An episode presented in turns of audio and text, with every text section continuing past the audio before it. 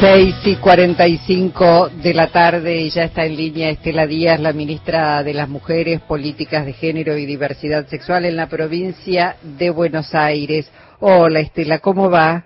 Hola Luisa, ¿qué tal? Muy bien, buenas tardes. Bueno, siguiendo muy, muy de cerca, vamos a decir, este debate histórico.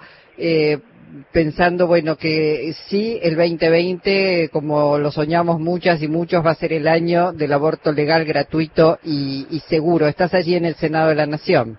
Sí, sí, estoy en el Senado, estuve en, el recinto cuando empezó la sesión, con mucha emoción, con mucha expectativa, porque, bueno, son muchos años, muchos años del debate en la sociedad. Eh, tuvimos cerca en el 2018 porque tuvo la media sanción y el rechazo en el Senado fue por pocos votos. Y bueno, y ahora creyendo, según viene aquí el clima y, los comentarios, que estamos realmente en el camino de que se pueda llegar al número para que efectivamente sea ley. Así que te imaginas que la expectativa aquí es enorme y lo que se siente desde la calle también. Claro, Estela, eh, ayer lo hablábamos con Sandra Russo, ella hizo su columna en ese sentido, hoy yo lo hablaba por otro lado con Fortunato Malvimachi. Se está discutiendo mucho más que la posibilidad de que las mujeres aborten legalmente fuera de lo que es la clandestinidad con esta ley. ¿Vos coincidís con esa mirada? ¿Es correr las fronteras, eh, ampliar derechos, es tratar de modificar también a una sociedad por completo. No es solamente una ley para las mujeres, es una ley para mejorar la sociedad. Sí, mira, es, tal, tal cual vos lo señalás. Em, hay la resistencia al avance de los derechos de las mujeres. Históricamente ha sido difícil, cada ley, cada paso que se dio en conquistas de derechos, sabemos que no fueron fáciles, pero en particular los derechos sexuales y reproductivos es donde el discurso conservador, el patriarcado, el control de las decisiones del cuerpo de las mujeres juega más fuerte. Y lo vimos, tuvimos que transitar 20 años de democracia para tener ley de salud sexual y reproductiva y por primera vez en el 2003 empezó un programa de alcance en todo el país para que haya métodos anticonceptivos gratuitos en el sistema de salud. Estamos hablando de una práctica absolutamente legal y permitida. Eh, y tan difícil fue, y bueno, los mismos sectores que hoy se oponen tan férreamente a que esta ley se sancione son los que se opusieron a todas las políticas para prevenir los embarazos no deseados. Estamos en un cambio, eh, una vuelta fuerte respecto a un cambio cultural y yo creo que una señal de esto la pudimos ver en lo que significó para las vidas, para la juventud, el debate del 2018. Fue más, incluso claramente, que solo el aborto sea legal. Fue algo en torno a la autonomía, a su propio proyecto, a la participación, ¿no? a abrazar el espacio público como un lugar eh, para, para, bueno, para defender derechos. La verdad que eh, muy interesante todo este trayecto en el que hemos llegado hasta aquí.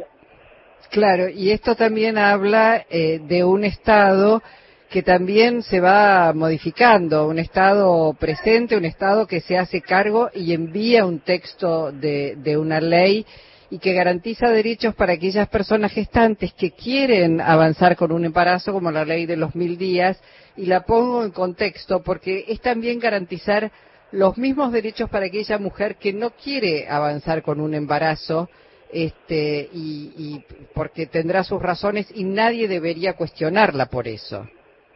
Sí, además aquí lo que se ha visto también es que la discusión no es aborto sí o aborto no. La discusión es aborto clandestino o aborto legal con acceso a la salud.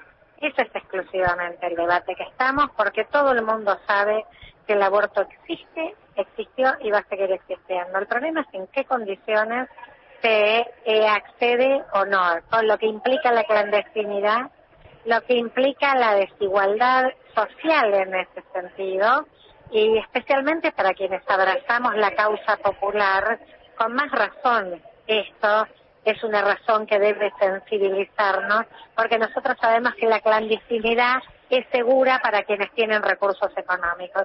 Así que desde todos los puntos de vista la sanción de esta ley es algo justo.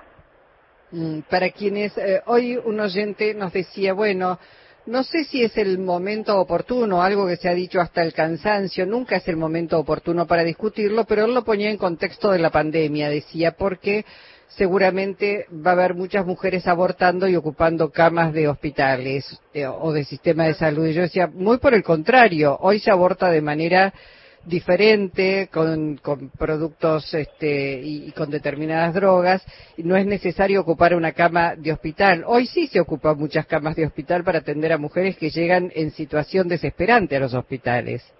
Sí, tal cual. Es, es, muy caro para el sistema de salud la clandestinidad del aborto porque lo que atiende son las complicaciones y eso a veces es terapias intensivas, es operaciones, el aborto en el 95% de los casos es ambulatorio porque se hace en el primer trimestre de gestación, es con pastillas o es con el sistema de, aspiración, se puede hacer incluso en la atención primaria de la salud, ni siquiera hace falta recurrir a un segundo nivel como es el hospital.